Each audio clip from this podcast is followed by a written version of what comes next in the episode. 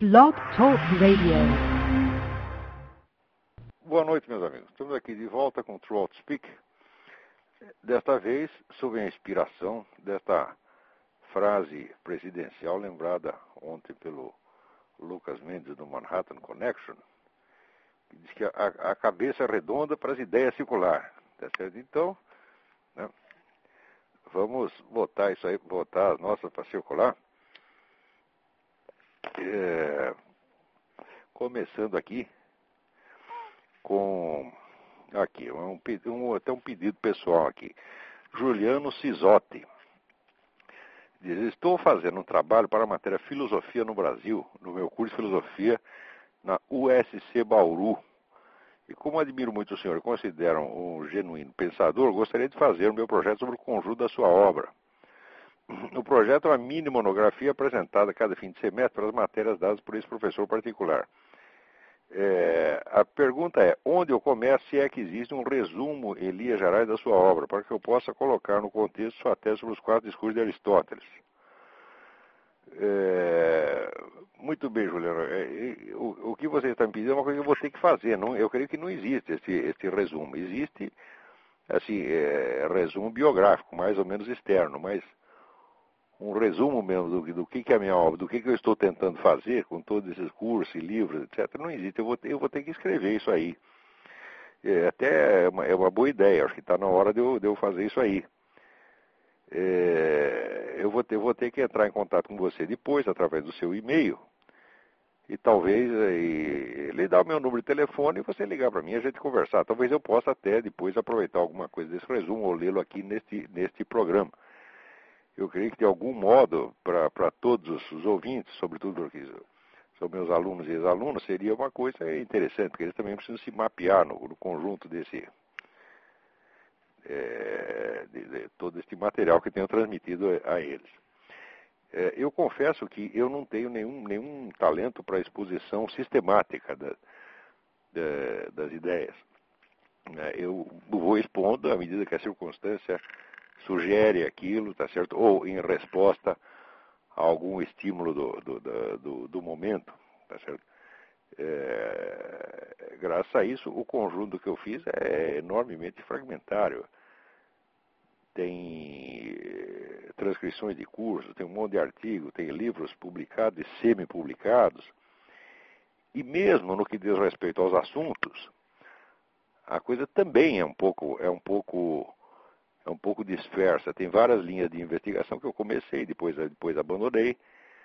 Tem outras que eu apenas sugeri e deixei no ar. Se você vê as notas de rodapé do, do livro Jardim das Aflições, são uma coletânea de sugestões de temas que têm que ser estudados e que eu mesmo gostaria de poder estudar cada um deles pessoalmente e resolver aqueles problemas levantados ali. Mas é humanamente impossível um sujeito só resolver aquilo. Se houvesse universidade no Brasil, aqueles temas todos estariam sendo é, investigados, mas a universidade no Brasil existe para outras finalidades, ela não tem nada a ver com conhecimento. Então, por mais interessantes, importantes e urgentes que sejam as questões que, que a gente levanta, elas não, não, vão, não vão resultar em absolutamente nada. De qualquer maneira, tentarei fazer esse resumo para você e depois, mais tarde, vamos lê-lo aqui no, no programa. Vamos lá. Agora, Marcelo Pinho dos Santos. É... A pergunta é: existe alguma relação entre a formação do Estado liberal clássico pós-Estado nacional absolutista seus derivados modernos, suas doutrinas constitucionais, com a influência das ideias gnósticas revolucionárias, sem dúvida que existe, tá certo? Mas o, você vê, é difícil você pegar esta, esta ligação direto nas, nas teorias, nas formulações jurídicas, tá certo? Precisa ver que de, de tudo, de, de, de algum modo, todas as, as, teorias constitucionais modernas, elas aparecem mais ou menos, se formam no, no tempo do iluminismo. E o iluminismo é um um movimento gnóstico, sobretudo na sua vertente francesa, um pouco menos na, na, na inglesa, tá certo? Agora, e mesmo dentro da, da, do iluminismo inglês, você vai ver também uma diferenciação é, muito importante. Tem uma linha que começa ali com John Locke, do John Locke vai para o Bernard Mandeville, e daí mais tarde, já um período pós-iluminista, para Jeremy Bentham, Herbert Spencer e é, é, Darwin, Thomas Huxley, toda essa, essa linha evolucionista, materialista, etc, etc. E tem uma outra linha que começa com o Conde de Shaftesbury, que foi o grande, grande inimigo de Locke, é, daí para Francis Hutchison, para o bispo Butler, Thomas Reid, o filósofo escocês, e finalmente Adam Smith. E entre essas duas linhas você tem duas figuras indecisas que são Hume e, e, e Gibbon, tá certo? Quer dizer, mesmo o iluminismo inglês é, é bastante é, é, você não pode reduzir a um movimento unívoco. Sem contar que você teve um iluminismo alemão, teve um iluminismo francês, teve um iluminismo inglês e teve um iluminismo americano. Quer dizer, a, as influências gnósticas elas estão presentes em tudo isso, mas para ver aonde que chega a ser decisiva, tá certo? você vai ter que estudar caso por caso. Muito bem. Eu nem sei se te respondi direito, mas é, por enquanto é o que. É, o que olha, tenho um livro que eu te sugiro, que é o da Gertrude Himmelfarb, The Roads to Modernity, The British, French and American Enlightenment. Enlightenment. Você. Aí você pode descobrir alguma, alguma dica, mas aí a fonte principal continua sendo a famosa História das Ideias Políticas do Eric Fögling tudo quando se refira a esse período. Você percebe que o gnosticismo, ele é, na verdade, a essência da modernidade. Ele está tão espalhado no ar que você a gente nem percebe mais.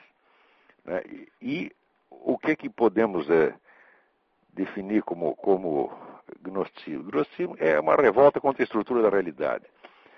Tá certo? E, sobretudo, é, revolta contra Deus, partindo do princípio de que o universo, o universo é uma coisa hostil, então só pode ter sido criado por um Deus mau. A partir da hora que você mete isso na cabeça, tem várias reações possíveis. Dizer, uma delas é você criar uma igreja agnóstica, você criar um, um, um culto dizer, do Deus bom em oposição ao Deus mau. Quer dizer, haveria dois criadores, de acordo com a, a linhagem gnóstica originária. Quer dizer, tem um, existe um Deus puramente espiritual e existe abaixo dele um demiurgo maligno que criou o mundo. Criou só para ferrar com a gente.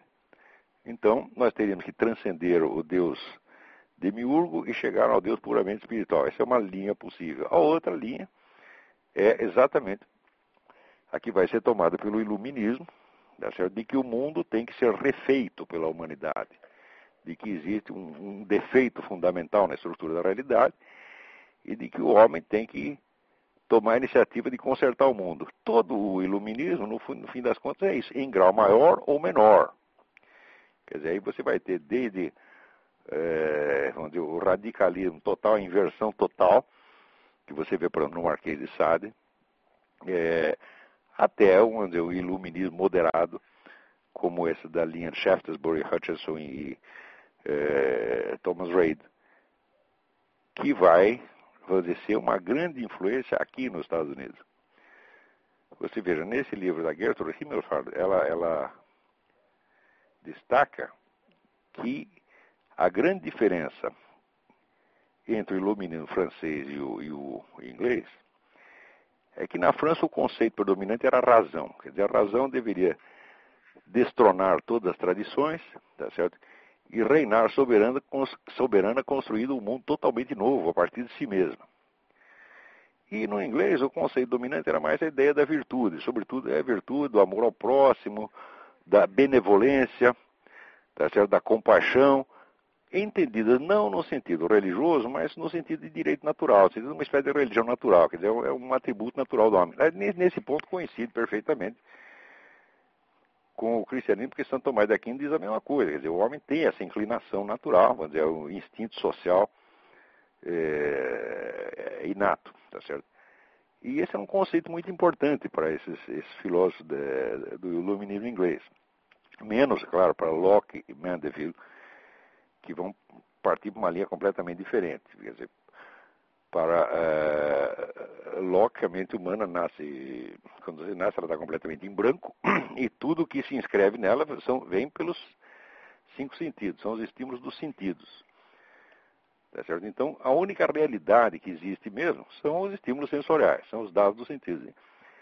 Para sair daí até um sentimento moral, esse sentimento moral, então, de acordo com, com o empirismo do Locke, só pode se formar por experiência. Ora, como é que você tiraria um sentimento moral da experiência? Só pode ser por tentativa e erro, por aquilo que te dá causa prazer ou dor. Então, no fim das contas, os conceitos morais são todos é, resolvidos, né? todos resumidos a combinações né, do, do, prazer e da dor, mais ou menos é, enfeitadas pela experiência. Né? Então, é evidente que isso é a total destruição de, do, do, da, da, da, moralidade. Nesse sentido, o conde de Shaftesbury tinha toda a razão quando ele dizia que Locke era ainda mais perigoso do que Thomas Hobbes. Porque Thomas Hobbes fez uma, uma teoria do, do Estado tirânico e isso, como se diz, é muito bandeiroso, é muito evidente. Agora, Locke não. Locke é, é politicamente um sujeito amável, ele é a favor de instituições é, liberais, etc. Então, parece bem menos venenoso, mas, na verdade, é o Locke que destrói os fundamentos da moralidade. Locke é o verdadeiro pai do que hoje eu estou chamando de liberalismo, porque antes eu também usava liberalismo e conservadorismo no sentido confuso, misturava um pouco as duas coisas. Agora eu decidi é, tirar limpo essa terminologia. Então, eu estou chamando estritamente de liberalismo essas correntes, vamos dizer, que são baseadas inteiramente nos conceitos de liberdade e propriedade. liberdade e propriedade são as bases da, da, vida social. E como eu demonstrei num artigo recentemente publicado no Diário do Comércio, nem a liberdade nem a propriedade são princípios. Liberdade e propriedade são arranjos práticos que você faz. Tá certo? Então, no fim, o que vai ser o fator decisivo mesmo é o mercado. Então, é o mercado que vai determinar vamos dizer, os valores predomin eh, morais predominantes, etc, etc. Então, o que o mercado resolver está resolvido. Não sei se fica claro à primeira vista, mas isso é, uma, é quase que uma imitação sociológica do processo cognitivo tal como descrito pelo Locke. Quer dizer, uma combinação mais ou menos aleatória dos, dos, estímulos que você vai recebendo vai formando as suas ideias morais. Então, as ideias morais da comunidade serão feitas pelo livre arranjo do, do que der certo no mercado. Tá certo? Eu acho essa concepção absolutamente monstruosa, mas isso aí o Shaftesbury já tinha visto muito antes de mim. Quer dizer, não basta você ter a liberdade e a propriedade. Se não tiver valores morais definidos que não são, é, não são, não estão sujeitos às oscilações do mercado, o próprio mercado ele vai comer o pouco de valores existentes, entendeu? Mercado, afinal de contas, é uma combinação mais ou menos aleatória. O mercado não pode determinar por si o que, que as pessoas vão querer ou não querer. Tá certo? E se, se o que elas querem é, por sua vez, baseado numa psicologia locana do, do, do, de, de, prazer e dor, bom, o resultado é a destruição total do que nós entendemos por civilização. Esta é uma corrente que existe. Por exemplo, sempre que eu leio o, jornal Financial Times, os colunistas do Financial Times são todos assim, o mercado para eles é tudo. É, você vê, quando aparece o Milton Friedman dizendo que precisa liberar as drogas porque o mercado resolve tudo, né? tudo isso aí é o que a gente chama liberalismo em sentido estrito. E existe o conservadorismo, que também faz a apologia da economia de mercado, mas que é, o faz em nome de certos valores que a determinam. Você vê aqui, esta ideia inglesa, vamos dizer, da benevolência inata, da tendência do ser humano a querer bem os seus semelhantes, é no fundo a mesma ideia do Alain Perrifit da confiança. E a atmosfera de confiança, que foi a atmosfera de confiança é, que surge em determinadas sociedades que permite a emergência da economia de mercado. Se em seguida essa atmosfera de confiança é comida pelo próprio mercado, quer dizer, já não é a base moral que fundamenta o mercado, mas o mercado se torna o fundamento, comendo aquilo que lhe deu origem e que lhe dá sustentação, então aí é um Deus nos acuda. O passo, passo seguinte é, dizer, através da própria mecânica do mercado, ideias destrutivas acabarem por dominando. Por exemplo, nada impede que as teorias socialistas façam mais sucesso no, no, no mercado do que as próprias teorias capitalistas. Quer dizer, se confiar que o mercado vai resolver tudo é coisa de maluco. Né? Muito bem. É, agora, você vê como essas coisas são, são, são ambíguas e como, vamos dizer, liberar em sentido estrito, né? É, é, tão, tão por fora, você vê que o, o sentido, vamos dizer, é, antirreligioso, anticivilizacional e amoral e imoral, na verdade, dessa, dessa corrente, aparece justamente num dos ídolos do, do pessoal liberal, que é David Hume. Né? É, David Hume é um sujeito que propunha que o governo, veja até que ponto vai a coisa, propunha que o governo deveria estipendiar, deveria pagar o clero, tá certo? manter o clero com subsídios estatais para controlá-lo. Quer dizer, o sujeito está liberal, mas ele, ele quer, dizer, tudo tá, é, tem liberdade de mercado, todo mundo é livre, mas o clero tem que ser mantido dizer, pelo governo através do suborno, na verdade. Né? Então, é, assim como você vai ver mais tarde, as ideias de, de mercado são elaboradas dentro de um contexto evolucionista na base da sobrevivência do mais apto. Quer dizer, a própria subsistência dos seres humanos se torna questão de mercado. Daí você parte, por exemplo, para esse negócio do comércio de órgãos, tá certo? Ou para a pedofilia. Quer dizer, se a pedofilia for aceita no mercado, está tudo bem. Você não tem como, como resistir a essas coisas em nome do mercado. Veja, o mercado subentende a existência de valores tá certo? que ele mesmo não determina. Isso é muitíssimo importante. A origem dos valores não é o mercado. Tá certo? Se nada tivesse valor, nada seria comprado nem vendido. As pessoas compram e vendem porque acreditam que as coisas têm algum valor, tá certo? O motivo delas crerem nisso não faz parte da ciência econômica. É uma coisa totalmente alheia à economia. Resultado, o que você não pode compreender a sociedade a partir da economia, justamente porque a economia começa com a realidade do mercado, do, a realidade do comércio, né? compra, compra e venda. Então, se não há compra e venda de nada, não, você não, tem, não pode falar em economia, tá certo? economia de mera subsistência. Mas a partir do momento que você tem o mercado, então, o fator decisivo são justamente os valores. E os valores estão fora do estudo econômico. Eu acho por isso que eu acho engraçado. Os camaradas que estudam, estudam, estudam economia e querem, mesmo aderindo, por exemplo, às ideias do von Mises, eles querem fazer da economia a ciência, ciência social fundamental, quando isso é absolutamente impossível. Tá certo? Porque a economia dizer, é uma ciência que vai estudar racionalmente a produção, circulação, distribuição, comércio de bens. Tá Mas ela não, determina, né, ela não estuda por que, que os homens fazem isso, por que, que os homens querem este bem ou aquele bem. E essa é justamente a questão fundamental. É isso, é, é, é são justamente são os valores é que vão orientar a conduta e que vão orientar as escolhas das pessoas do mercado. E se, a, se a economia não pode descobrir os motivos, se, se o estudo dos motivos que determina a conduta do surano no mercado não, é, não faz parte da ciência econômica, então precisa uma outra ciência mais básica que é o Oriente. Tá certo? E essa ciência, como já dizia Aristóteles, vai ser justamente a ética, o estudo dos valores. Tá certo? Então, Aristóteles via a economia como uma parte da, da ética, e ele estava muito certo. Tá certo. Agora, se a economia toma o lugar da ética, o que você vai ver é o comércio de órgãos, o comércio de criancinha, o aborto livre, e assim por diante. Quer dizer, tudo que, tudo que, tudo que qualquer pessoa queira, economicamente falando, é viável e legítimo. Quer dizer, se você quiser comprar a mulher do seu vizinho e ele aceitar vender, ué, por que não? Né? E assim, assim por diante. Muito bem, vamos partir para outra aqui. O Frederico Correia me enviou aqui a notícia sobre este conflito entre o governo da Polônia e a União Europeia. Ora, acontece que o governo polonês, o governo polonês quer baixar uma lei que proíbe o ensino da cultura homossexual nas escolas. Ou seja, quer dizer que os representantes do movimento gay não poderão entrar nas escolas dizendo que o homossexualismo é muito bom, que eles devem praticá-lo já desde pequenininho, etc, etc, Que é uma coisa que nunca houve, tá certo? Foi uma coisa que eles inventaram agora, tá certo? Nunca puderam fazer, isso nunca, em parte alguma, na, na, na civilização ocidental nunca tiveram esse direito, agora inventaram que tem. Tá Mal inventaram que querem isto, então, se alguém diz que não, eles dizem que está suprimindo um direito deles, mas você não pode suprimir um direito que não existe.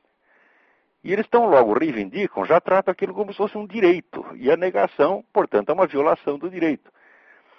Né? Isso aí é o que se chama exatamente é, moldar o debate, ou enquadrar o debate. Quer dizer, você determina os termos na qual a questão vai ser discutida conforme o seu interesse e não conforme a objetividade da questão. Tá certo? Os exemplos aí são, é, historicamente, são muitos.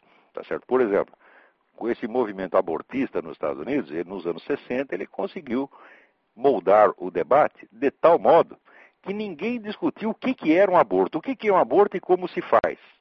Tá certo? A gente sabe que um aborto é você retalhar uma criança, de que pode ser de quatro meses, cinco, três meses, quatro meses, cinco meses, retalhar em mil pedaços e jogar no balde.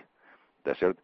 Então, era isto que estava se discutindo se ia ser permitido ou proibido. Só que este ponto era proibido, na verdade, discutir. Esta era a essência da questão. Então desviaram a discussão para a liberdade de escolha das mães, tá certo? Então você fica discutindo se, vamos dizer, se aquilo é bom para a mulher, se não é bom para a mulher, se ela tem o direito, liber... se tem o direito ao seu corpo, etc, etc. E ninguém discute. o que, é o aborto e como se faz, tá certo? Até quando filmaram, né, um, veja, foi um dos ex-líderes do movimento abortista, o Dr. Bernard Nathanson. Ele foi um dos líderes do movimento abortista. Ele hoje ele confessa que ele falsificou dados para caramba. Ele, por exemplo, aumentou o número de mortes por abortos, vamos dizer, ilegais, mulheres mortas em abortos ilegais. Nos Estados Unidos, naquela época, era 250 por ano. Ele divulgou que eram 10 mil, para dar uma ideia de epidemia. Assim como hoje esse pessoal do movimento gay, o que, que eles fazem? Né? Qualquer homossexual, o sujeito que é assassinado e é homossexual, eles dizem que foi crime de ódio, que o sujeito foi assassinado por ser homossexual. Agora, quando o assassino é homossexual, é proibido mencioná-lo porque já é discriminação. Resultado, fica parecendo que existe uma onda, que os homossexuais são pessoas inocentes, boníssimas, que nunca matam ninguém, e que, ao contrário, a sociedade desencadeou uma onda de violência contra os homossexuais. Eles vão dizer, isso é uma falsificação medonha, mas é assim é que você vai conseguindo enquadrar um debate. Então, neste caso polonês, ninguém está tomando um direito dos homossexuais, está simplesmente negando uma reivindicação que eles inventaram agora. Tá certo? Isto aí já é tratado pela União Europeia como se fosse a supressão de um direito pré-existente. Quer dizer, então, você vê que a União Europeia, ela tem a União Europeia, como aliás a ONU, todas as organizações internacionais, têm um receituário de leis que cada povo precisa ter. Esse negócio de falar soberania nacional, isso é uma palhaçada, não existe mais soberania nacional alguma. A ONU, a ONU e os organismos internacionais, eles mandam. Tá certo? Se você quer que seu país sobreviva, tá certo? e não seja tratado como um país marginal, você tem que obedecer à risca e eles, eles inventam as suas leis. Essas leis não são nem votadas na ONU, são decisões tomadas por comissões técnicas que de repente são impostas a países inteiros sem possibilidade de você dizer não. Então esse negócio do aborto, por exemplo, está decidido que o aborto será liberado no mundo inteiro, tá certo? Não só liberado, como incentivado. Está decidido que a homossexualidade será a única conduta humana que não pode ser criticada. Essa lei que estão votando no Brasil é exatamente isso. Né? Quer dizer, você se aprovar essa tal da PL 5003, então acontece o seguinte, você pode criticar tudo no mundo. Você pode criticar a igreja, você pode criticar a família, você pode criticar os políticos, você pode falar mal do capitalismo, falar mal do socialismo, mas se você falar mal da conduta homossexual, você vai para a cana. Então, isso quer dizer que os homossexuais são o grupo mais privilegiado que existiu ao longo da história. É o único grupo humano, é o, homossexualismo é a única conduta humana que não poderá ser objeto de crítica. Preste bem atenção na gravidade disto. Isto é um privilégio que só, acho que só os imperadores romanos tiveram. Porque, veja, até a Igreja Católica, no tempo da Inquisição, pô, tinha muita crítica circulando ali dentro, às vezes dentro da própria Inquisição. Né? Agora, o homossexualismo será sacrossanto, ninguém pode falar mal. Se não pode falar mal, então você não pode dizer não. Se você não pode dizer não, então ele se torna automaticamente obrigatório, porque ele vai se impor aonde ele quiser. Quer dizer, é uma coisa monstruosa, mas está sendo, tá sendo imposta não só aí no Brasil. Aqui nos Estados Unidos, tem aí um sujeito que está com a mesma, a mesma, o mesmo projeto. Esqueci o nome do cidadão agora. Né? É, que é um deputado aí que tem a ideia, que eu, acho que eu mencionei o nome do, do camarada na, na no programa passado. Né? Então, e, então, esse é um projeto mundial. Note bem, a fórmula de tudo, toda essa nova ordem mundial, está pronta, pelo menos desde os anos 30. O grande formulador disso foi um escritor inglês chamado Herbert George Wells. É um escritor de segunda ordem, mas que dava palpite sobre todos os assuntos. O Wells escreveu mais de 100 livros, tá certo? E estava toda hora presente em conferência, programa de rádio, falava pra caramba. E ele é o inventor do que ele chamava o mundo planificado. Tá certo? Ele tem que ler esses negócios do, do, do, do H.G. Wells. Tem um livro que chama A Forma das Coisas Futuras. Tem outro que chama Conspiração Aberta, The Open Conspiracy. Esse era o programa da Sociedade Fabiana. A Sociedade Fabiana é uma sociedade que pretendia, eh, fundada por, por, por dois escritores ingleses, Sidney e Beatrice Webb, que eram agentes do governo soviético, pagos pelo governo soviético, como mais tarde veio a se revelar, para implantar o socialismo por meio não revolucionário, por meio gradativo. Tão gradativo que o símbolo da sociedade fabiana era uma tartaruga. Tá certo? E é, o, o, programa do socialismo fabiano é o que está sendo implantado no mundo inteiro pela ONU, sem discussão, sem briga, sem ruptura, tudo por meio de debates pré-programados já para levar ao resultado é, é, previsto. Quer dizer, isso está sendo imposto de uma maneira, é, quer dizer, é a prepotência branca, porque que é a forma mais cínica, mais terrível de prepotência, porque o sujeito faz, te obriga a fazer e diz que não está obrigando, que não está fazendo, que você está fazendo o que quer. Tá certo? Não é só nessa questão do, do, do, do, homossexualismo, não, nem milhares de outras questões. Vocês viram. É, aqui tem uma notícia, né, de que na Alemanha, tá certo? que é um país central ali da comunidade europeia, a Alemanha é o próprio espírito da comunidade europeia,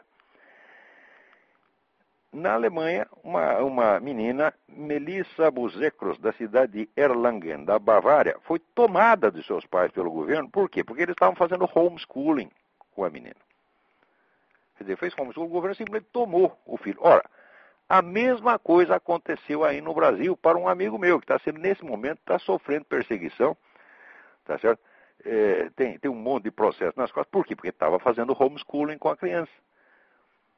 Tá certo? Então, isso quer dizer que o, o chamado pátrio poder, tá certo? ele não é mais um princípio de direito natural, ele é uma concessão do Estado. O Estado tira quanto quiser. Não é que você nasce com aquilo, tá certo? e no caso de um crime, tal, o Estado pode tirar. Não. Você nasce sem isso. O Estado é que te atribui o pátrio poder. Você tem pátrio poder como se fosse um funcionário público. Tá certo? Então, o Estado pode tirar, não em caso de crime, mas em simples caso de uma divergência com relação aos programas educacionais. Tá certo? O Estado impõe, isso aí impõe, vamos dizer, a educação estatal obrigatória, ele impõe a, a proibição de falar do movimento gay, tá certo? ele vai impor a eutanásia, ele vai impor a pedofilia, a, prestem bem atenção no que eu estou falando, a pedofilia antes de 10 anos não apenas estará liberada, mas haverá a mesma reivindicação de que você não pode sequer chamar o pedófilo de pedófilo, porque isso vai ser chamado hate speech. Quer dizer, isso é, é um, um, termo preconceituoso e ofensivo. Vai ter que inventar algum termo mais bonito para chamar, chamar os pedófilos. Antes, isso aqui está, já está sendo implantado. Isso é um movimento, um grupo de pressão importante. Tá certo? E existe muito encavalamento entre as duas coisas. Quer dizer, por que, que fazem tanta questão, o movimento gay faz tanta questão de penetrar nas escolas? Então pode ter certeza que no meio deles tem um monte de pedófilo lá infiltrado que já está pensando em arrumar clientela. E os organismos internacionais servem a isto. Quer dizer, é o projeto do mundo, do mundo planificado. Ele vem junto com a destruição de todos os valores e princípios morais construídos ao longo de milênios da civilização, sendo substituídos por um projeto maluco inventado por utopistas, por, por intelectuais de quinta categoria, como esse Herbert George Wells. Tá? Muito bem. Deste projeto, agora acontece que o projeto de, de, de da, nova ordem mundial, ele cruza com o projeto de dominação islâmica, porque os muçulmanos têm o seu próprio projeto. Quer dizer que o Islã quer dominar o mundo, isso não é eu que estou inventando, isso é declarado. Tá certo? Tudo quanto é, quanto é pronunciamento de, de governante islâmico, de líder islâmico, ele diz exatamente isso. Nós vamos dominar tudo, vocês podem tirar o cavalo da chuva. Tá certo? Eles não escondem isso aí. Não, isso não é uma interpretação que eu estou fazendo, isso é um fato. Tá Agora, acontece que o projeto de nova ordem mundial ele tem que fazer um arranjo, de alguma maneira, com o Islã.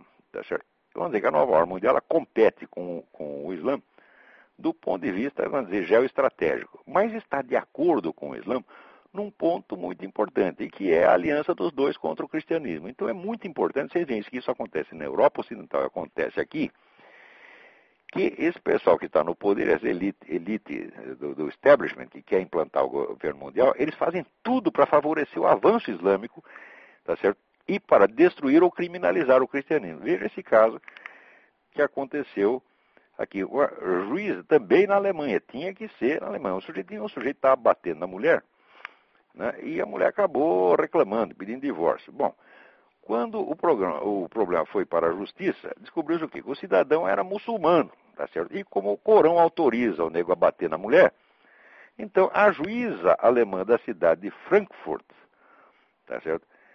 Decidiu que a guarda do filho ia ficar com o pai, porque o pai estava em todo o direito de bater, porque é, é o que? É o, o, multiculturalismo, cada um acordo com a sua cultura, exceto se você for cristão. Se você é cristão ou judeu, você não tem direito à sua cultura, mas se é muçulmano, você pode, em plena Alemanha, num regime constitucional moderno, viver de acordo com as regras do Corão e pode, portanto, bater na sua mulher. Tá certo?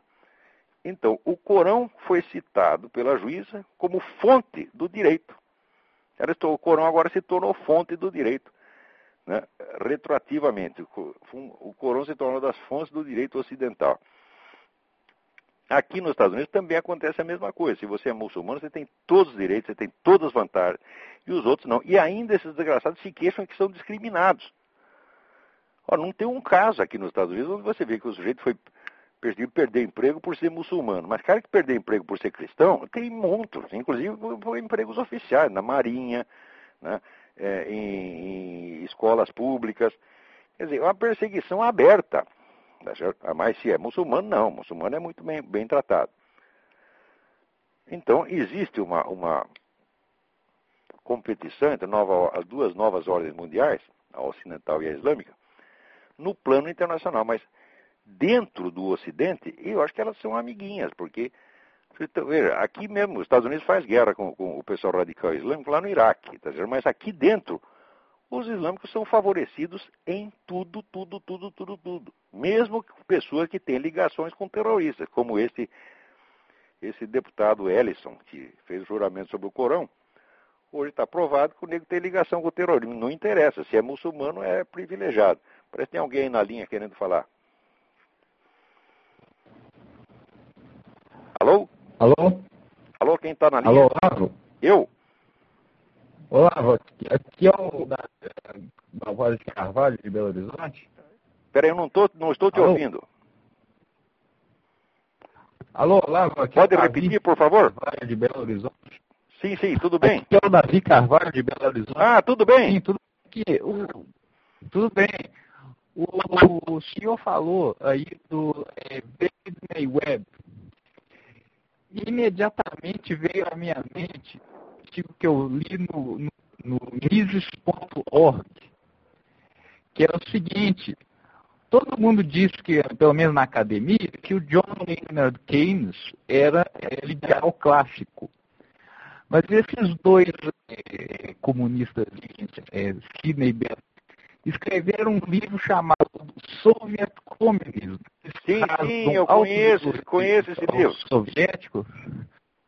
Sim, e sabe o que, que o Keynes falou sobre esse livro? Que é um ah. livro muito bom, que todo mundo devia ler. Ah, tem mais. Esse livro, quando é... se abriu, quando se abriu os arquivos da União Soviética, se descobriu que os originais desse livro tinham vindo prontos do governo soviético, a chancelaria soviética entregou o manuscrito para esses dois filhos da puta e eles publicaram como se fosse deles. Quer dizer, aqui na propaganda soviética. Isso significa todo esse negócio do socialismo reformista social-democracia, isso sempre esteve sob o controle estrito da União Soviética. Isso é um braço da União Soviética. A União Soviética sempre usou dois braços. Você tem um movimento comunista explícito e você tem um movimento social-democrático. Ela controla os dois. Também o escritor Vladimir Bukovsky, ele, que foi o primeiro sujeito, o primeiro pesquisador ocidental a ter acesso aos arquivos de Moscou, ele descobriu lá que a KGB estava financiando praticamente toda a imprensa social-democrática da Europa. E nenhum desses caras até hoje prestou satisfação a isso. Nesses jornais da esquerda democrática iluminada, seriam os tucanos europeus, todos estavam sob o controle da União Soviética. Então isso aí já não me engana mais, tá entendendo? De qualquer modo, obrigado pelo lembrete. Aqui, é, se as pessoas quiserem ver o, o, o artigo sobre o Keynes, vão no mises.org e procure o artigo Keynes and ou seja, Keynes e os vermelhos, ok? Keynes, Keynes e os vermelhos. excelente, muito obrigado pela dica. Mises, www.mises.org. É uma página excelente. Muito obrigado, David. Tchau. Muito bem, vamos ver aqui. Antônio. Peraí, tem mais gente aí na linha? Vai, vamos ver, quem está aí? Alô? Alô? Dá uma batidinha no mouse, dá uma batidinha. Alô, quem está na linha aí? Bom, então enquanto isso eu vou ver aqui mais uma cartinha. Olá. Alô, alô. É o Flávio. Oi, tudo bem, Flávio? Tudo bem. É o seguinte, eu gostaria de saber a sua opinião a respeito da maioridade penal. Maioridade penal? É, eu acho que é, para caso de homicídio não existe maioridade penal. Se tiver cinco anos, tem que pagar. Isso, exatamente. No, no... Coisa mais óbvia, é? O Brasil é o país que tem a mais alta maioridade penal do mundo. Quase todo mundo é 11, 12 anos, 14, no máximo 14 anos. Agora, no Brasil, você quer ter o direito de permanecer, vamos dizer, fora do alcance da lei, não é só até os 18, mas até os 30, até os 40, até os 50. Quer dizer, pelo critério brasileiro, a maioridade penal chegará aos 80 anos. É, a não ser para, para fins de, de, de como é que se diz, de crimes fiscais. Quer dizer, se você sonegou imposto de renda, tu vai pra cana, tá certo? Agora, se é crime de homicídio, a vida humana não vale nada mesmo, sobretudo vida de brasileiro, pode matar 50 mil por ano, tá certo? E a maioridade penal ficará para depois que o sujeito morrer, você tá entendendo? Esse é o ideal brasileiro.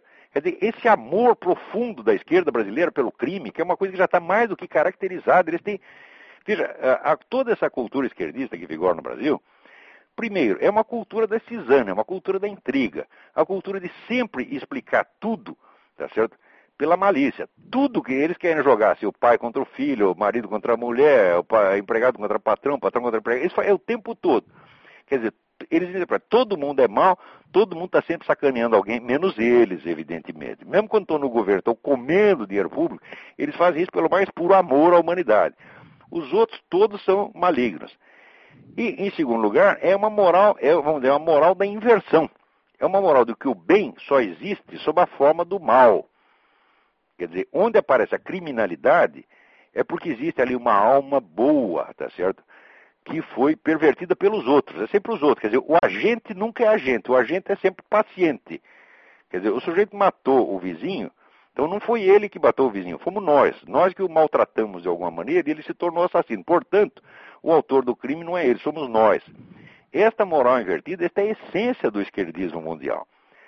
Ou seja, o esquerdismo é uma patologia do espírito. Tá certo? Não, agora, não é só esquerdismo. Todo mundo, de que não Veja, esses filósofos ingleses do iluminismo que eu mencionei, Shaftesbury, Hutcheson e outros, eles tinham muito essa ideia dizer, da benevolência natural do ser humano, que é o instinto, o nosso instinto social, nosso instinto de amor ao próximo, é o segundo mandamento, tá certo? Eh, se você abole isso, tá certo? E você quer resolver tudo na base, por exemplo, do mercado, você está fazendo a mesma coisa que os esquerdistas, você é tão assassino quanto eles, tá entendendo? Aliás, você está ajudando, porque onde quer que essas ideias amorais imperem, tá o, o, esquerdismo vai sempre levar vantagem. Tá? Porque a, a, atividade mais constante do esquerdismo é propaganda e mentira. Então eles vão ser sempre vantagem no mercado. Pô. Não sei se isso responde a sua pergunta aí. Responde, responde. Hoje existe algum movimento dentro da, da Igreja Católica que esteja se opondo a esse, no Brasil, no caso, a esse esquerdismo, esquerdismo que vem acontecendo dentro da própria igreja, eh, vem acontecendo algum movimento que você tenha conhecimento? Que você não, não, não, não, não. Esse pessoal da igreja no Brasil é todo mundo. Quem não é molenga é traidor. Porque, olha, o, o, apóstolo dizia: nossa luta não é contra a carne e o sangue, é contra os principados e as potestades das trevas. Eu só vejo padre abrir a boca para falar ou tá certo, a favor do comunismo, quer dizer, a favor das potestades, tá certo? ou é, para falar contra a carne e o sangue. Tá certo? Quer dizer, ou, ou às vezes vem com um moralismo sexual perfeitamente dizer, desproporcional, tá certo? Quer dizer, não é possível que, dentro dos milhares de problemas do mundo, o maior problema é ser que os garotos de 12 anos estão tocando punheta, tá certo? A gente vê muito padre preocupado com isso. Agora, os principados e as potestades podem fazer o que quiser, que bispo nenhum vai levantar a voz, você está entendendo? Quando levanta assim, com 50 anos de atraso, quando o mal já tomou né, a, a, área toda, então, olha, esses bispos, esses caras não têm perdão, não, você está entendendo? Estão todos vendidos. E não é só bispo, não. Pessoal da igreja evangélica também, também, porque já está tá a TV Record passando novela de viadagem. Né? É, e além disso, está tudo, tudo, trabalhando para o PT. Você está trabalhando para os principados e potestades. E depois você vai lá no, no, no púlpito, tá certo? Para dizer que a menina que se esfregou no, no, no vizinho, no, garoto lá, é, é, é, sem vergonha, que ela vai para o inferno, que ela tem que se arrepender, os irmãos, etc. Tudo isso é monstruoso. Por quê? Qual é o primeiro mandamento? Amar a Deus sobre todas as coisas. Então, Deus começa o ensinamento moral dele nos ensinando o princípio da hierarquia. As primeiras coisas primeiro. Tá? Qualquer violação dizer, da hierarquia dos valores vai diretamente contra o primeiro mandamento. Porque se é preciso amar a Deus sobre todas as coisas, daí seguem-se de maneira escalar os outros mandamentos.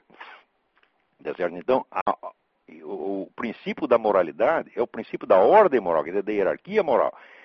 Hierarquia subentende uma diferenciação de importância. Você tem que condenar mais os males maiores e menos os males menores. Você tem que ser mais tolerante com os males menores e totalmente intolerante com os males supremos. Tá certo? Então, vamos dizer, esse satanismo militante que hoje está aí à solta, os padres já colaboraram com isso muito mais do que, do que, do que seria preciso para rotulá-los de hipócritas. Quer dizer, já não são mais nem hipócritas, já são assumidos. Você vê, como é que eh, esse pessoal da teologia da libertação, esse teórico da libertação, que são todos satanistas, são comunistas, marxistas, satanistas mesmo, nenhum deles jamais foi excomungado. Tá certo? O atual Papa, por exemplo, ele está fazendo até umas coisas boas, mas no tempo que ele era cardeal, cardeal Ratzinger, o que que fazia? Ele chamava esses caras lá no, no, no, Vaticano e passava a mão na cabeça deles e dizia, meu filho, fique quieto um pouquinho. Agora, para os camaradas que eram fiéis à igreja, tá certo, tradicional, como Dom Castelmar, Dom Lefebvre, teve a excomunhão. Tá entendendo? Então, tudo isso configura o que exatamente o que a Bíblia chama escândalo. Quando você vê os próprios representantes da fé agindo de maneira contrária.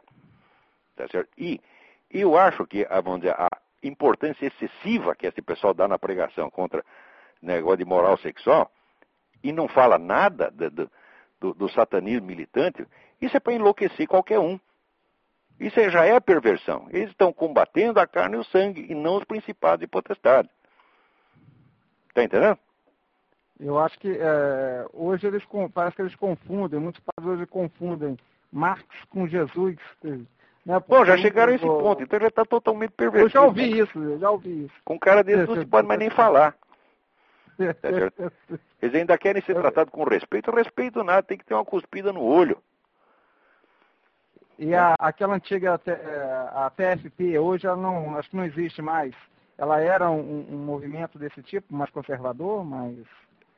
Não, não entendi a sua pergunta. A TFP, no caso, quando ela existia, eu não sei se ainda existe, ela era um movimento já voltado, mais conservador, não era? Sim, mas era um moralismo muito estreito. Agora, veja, aqui nos Estados Unidos, eu vi o pessoal da TFP, aqui a TFP nos Estados Unidos amadureceu, porque ela conversa até com um protestante. Aí no Brasil eu queria mandar todos os protestantes para o inferno, tá entendendo? Mas, de tanto apanhar, aprendeu que tem que ser mais tolerante, que tem que ser, não pode ser aquele negócio tacanho, tá entendendo? Então, não quer dizer que fossem pessoas más. Eu acho, por exemplo, o, o, príncipe Dom Bertrand, que era um dos, dos líderes da, da, DFP, eu acho uma das melhores pessoas que tinha no Brasil, tá certo? Mas na vida prática, era um pessoal que não tinha noção prática nenhuma, entendeu? Eles eram muito estratosféricos, muito teóricos demais, muito, muito rígidos. Outra pessoa que só pensa em ideias e não entende o mundo real, tem alguns esquemas que não funcionam. Agora, a TFP levou uma entortada no Brasil,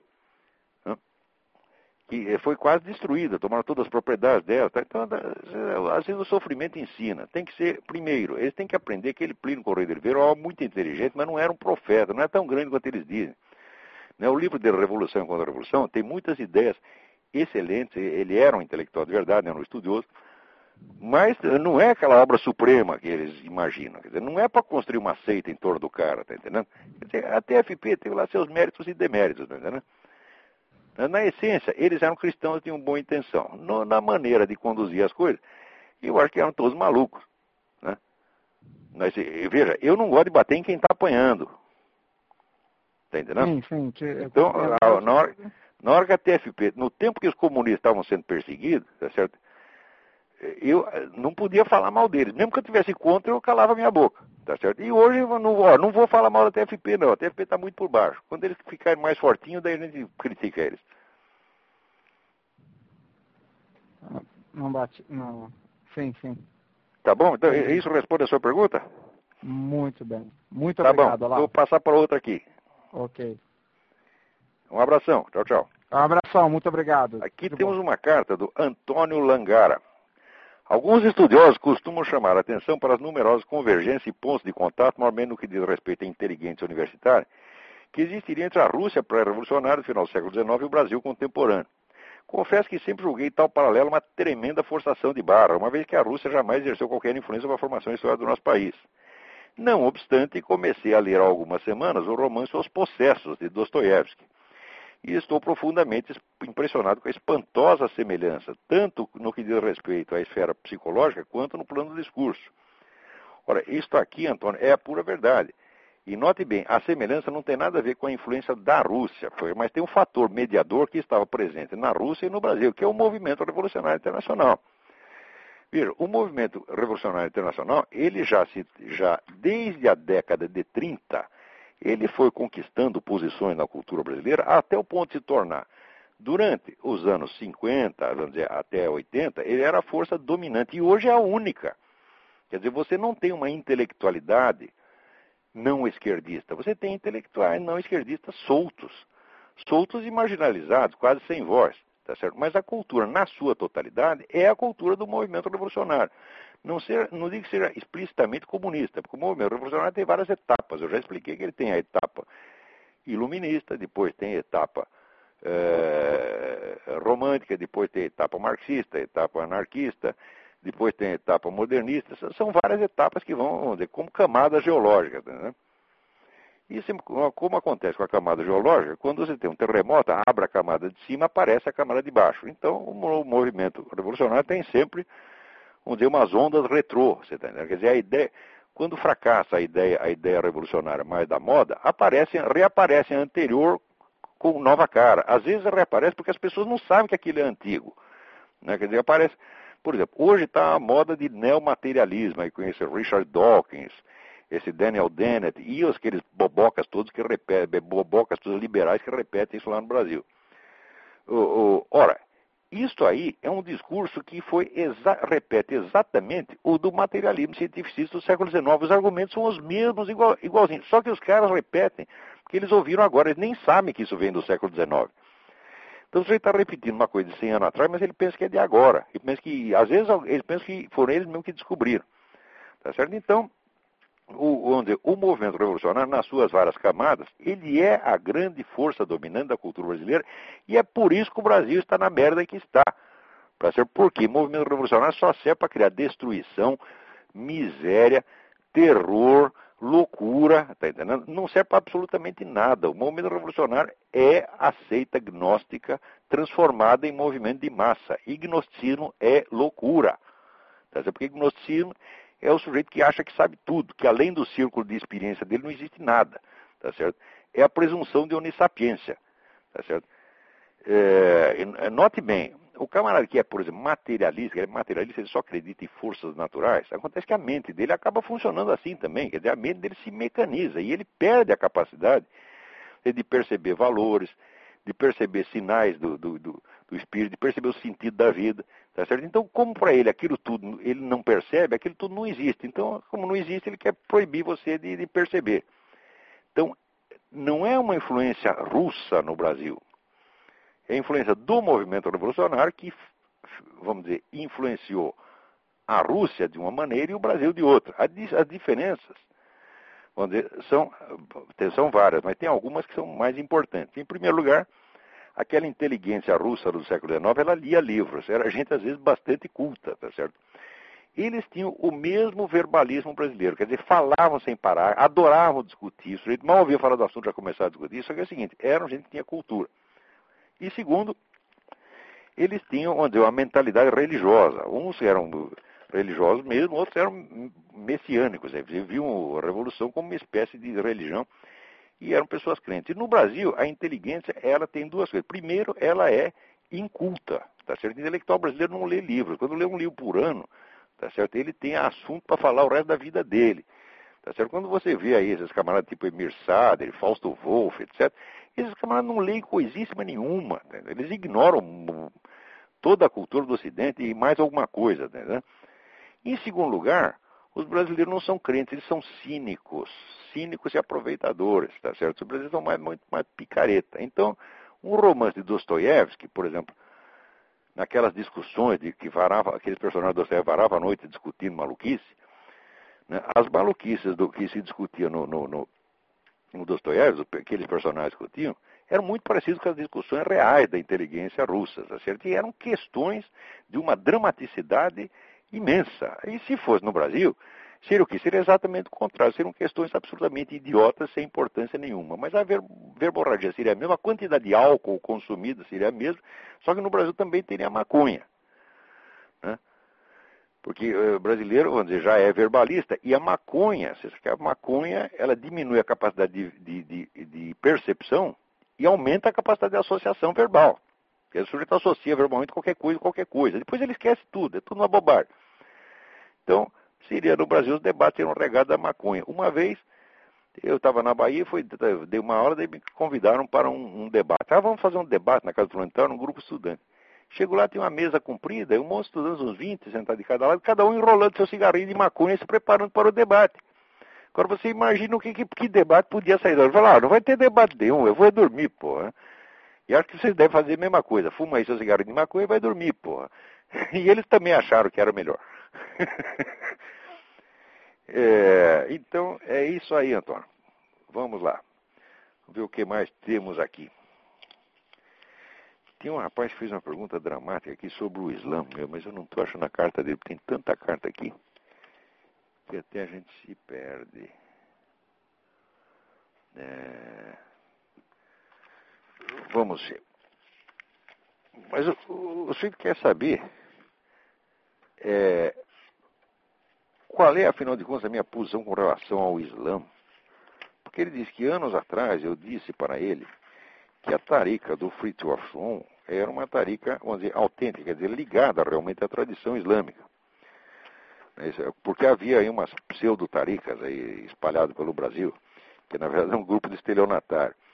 Então, o camarada me perguntou, falando, não, essa aqui ela está tá ligada à tradição. Hoje eu vejo que ela, ela é ligada à tradição, mas não é uma tarifa tão ortodoxa. Existem outras tarifas que a consideram um, um, pouco herética, entre as quais, pelo fato de que, entre outros motivos, pelos quais o, o Fritjof Sloan levava, enquanto viveu, levava um pouco demais a sério a sua teoria sobre a unidade transcendente das religiões, e ele então orientava não somente muçulmanos, como seria o normal nas tarifas, mas orientava católico, protestante, budista, etc. Então ele ficava uma espécie de né, papa interreligioso, né, com uma autoridade tremenda. Quer dizer, o homem falava, todo mundo dizia, dizia amém. E tem o pessoal de outras tarifas o andou é, criticando por causa disso. Tá certo? Eu não quero julgar o homem, sem dúvida, foi um grande homem, mas é, parece que ele achava que ele era um pouco mai, maior ainda. Né?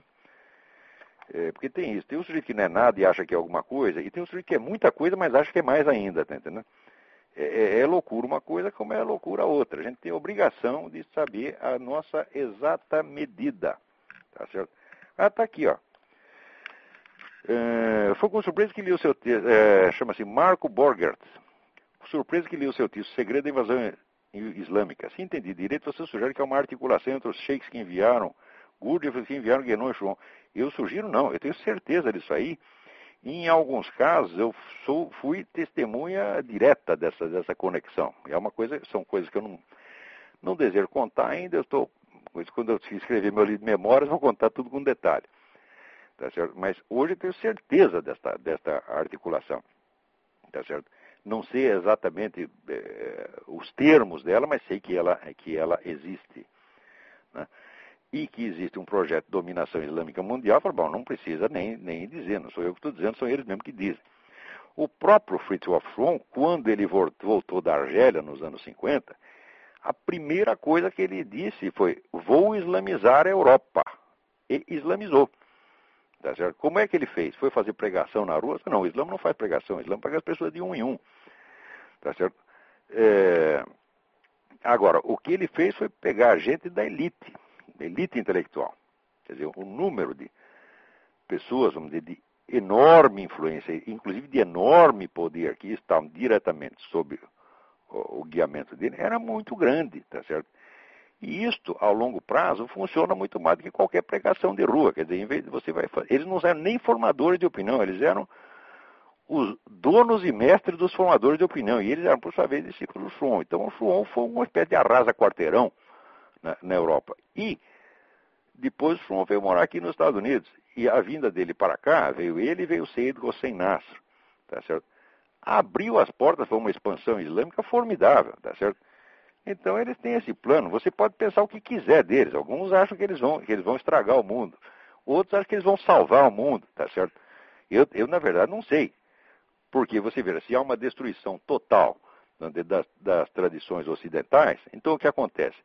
O Islã adquire uma autoridade, em face, vamos dizer, desta coisa de nova ordem mundial, materialismo, etc., o Islã adquire subitamente uma autoridade espiritual inesperada.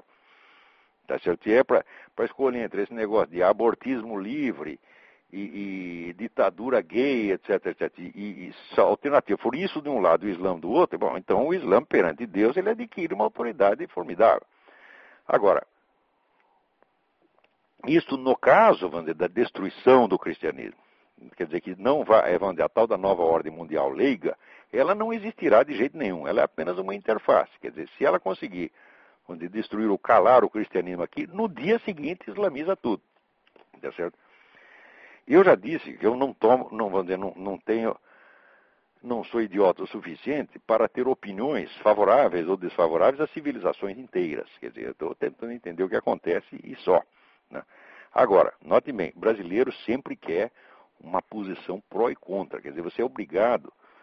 Tem aquela famosa história do sujeito que mandou, era o Natal, então o chefe de redação escreveu para o cara, eh, chegou para o redator e disse, escreve aí um artigo sobre Jesus Cristo. Daí o cara perguntou, é contra ou a favor?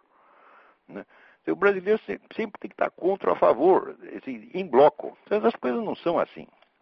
Agora, diz é, ele aqui que você já esteve envolvido com o socialismo, com Idris Shah, Gurdjieff, Schwann, etc. E, bom, e foi descobrindo uh, que, que eu fui abandonando cada um deles. Claro, quer dizer, eu nunca, vamos dizer, entrei em parte alguma, em organismo algum, tá certo, em organização alguma, esperando encontrar ali a verdade. Nunca, eu não sou idiota a esse ponto. Eu sou idiota no sentido de que eu preciso aprender devagarzinho. E tem muita coisa que não basta a leitura, eu tenho que ir lá para ver como é que é. Quer dizer, eu pago o meu conhecimento dizer, com dizer, o meu próprio prejuízo. Se você quer aprender, você tem que correr risco. Então, sempre fui dizer, buscando as coisas e aprendendo um pouquinho cada uma. E aprendo e logo vou embora, porque não tem mais nada a aprender ali, entendeu? É, nunca esperei que alguma me entregasse a verdade pronta na mão, nem mesmo a Igreja Católica. Porque a Igreja Católica ela te entrega a verdade. A verdade está no credo. Você lê o credo, muito bem. Só que agora você tem que entender o credo. Isso é o resto da sua vida. Quer dizer, isso não é uma transmissão de uma verdade, é a transmissão de um símbolo da verdade. E esse símbolo tem que ser decodificado transformado em discurso, transformado em prática, e aí que vai sendo aos poucos o conhecimento da verdade. Quer dizer, a verdade pronta ninguém vai te dar, nem mesmo, igreja, ninguém, nem mesmo as igrejas. Agora, quanto mais uma sociedade Gurdjieff, agora, o fato é que as outras pessoas entram, entram nisso com um espírito muito diferente do meu. Eu entrei sempre com um espírito de aprendizado. Por isso eu entro por um lado, saio pelo outro e saio inteiro.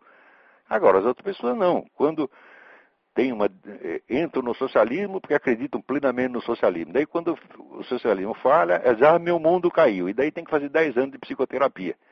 Tá certo? Fica todo traumatizadinho. Isso é viadagem, está entendendo? Não é assim que as coisas funcionam. Você tem que seguir a palavra do apóstolo, experimentar de tudo e ficar com o que é bom. Não tenha medo de experimentar, tá certo? Mas, e entre nas coisas, vamos dizer, sem prevenção. Entre de coração aberto, tá certo? disposto a pegar o que ali tiver de bom e largar o ruim e ir embora, porra, tá certo?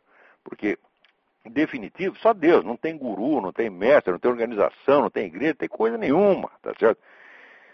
Então, agora, no Brasil é o seguinte, se você passou por essas coisas, todo mundo pensa que são sucessivas lealdades, que você foi lá e jurou lealdade e em seguida abjurou. Falando, isso é coisa de maluco. Quer dizer, isso é um espírito partidário, um espírito sectário imbecil, quer dizer que Cada clube que eu entro, eu tenho, por exemplo, você não pode trocar de time de futebol, daquele negócio, o homem nasce, vive, cresce e morre corintiano, tá certo? Então, olha que merda, então não se pode mudar de time de futebol, tá certo? Então, agora, no Brasil, então, você tem que ser, todo tem que ser que nem o Rodrigo Constantino. Ele viu a luz aos 14 anos, ele já entendeu toda a verdade aos 14 anos, até sobre o marxismo, ele já tinha entendido a falácia do marxismo aos 14 anos, tá certo? Então, esse aí não precisa aprender, porque já nasceu sabendo. Agora, quem é mais burro como eu, a gente tem que ir aprendendo, passando por todas as dificuldades, humilhações do aprendizado, porque já dizia Nietzsche, a humilhação é a mãe do aprendizado, tá certo? Então, é humilhação, é canseira, é, tra é trabalho, tá certo? E a gente vai aprendendo. Agora, para compensar, eu não tenho trauma de nada disso. Quer dizer, quando eu descobri que o marxismo é furado, não foi trauma, foi mais apenas mais uma coisa que eu descobri. Descobri que a psicanálise era furada, passei anos da minha vida também experimentando análises, tá certo? E no fim eu descobri que era tudo furado. E daí, fiquei traumatizado por causa disso? Não. Tá certo? Depois passei pela escola Gurdjieff, também descobri que era furado, fiquei traumatizado. Não, a gente está vivendo e aprendendo, é. Não pode ter medo de aprender. Vou dizer, o medo de aprender é o medo ao conhecimento. E a, a vontade de encontrar lealdades definitivas facilmente, tá certo? Isto é o que mata o brasileiro. Você não, o cara quer uma, quer uma igreja, quer uma escola, quer um partido na qual ele possa enfiliar e ser leal o resto da vida. Quer saber? Isso não existe.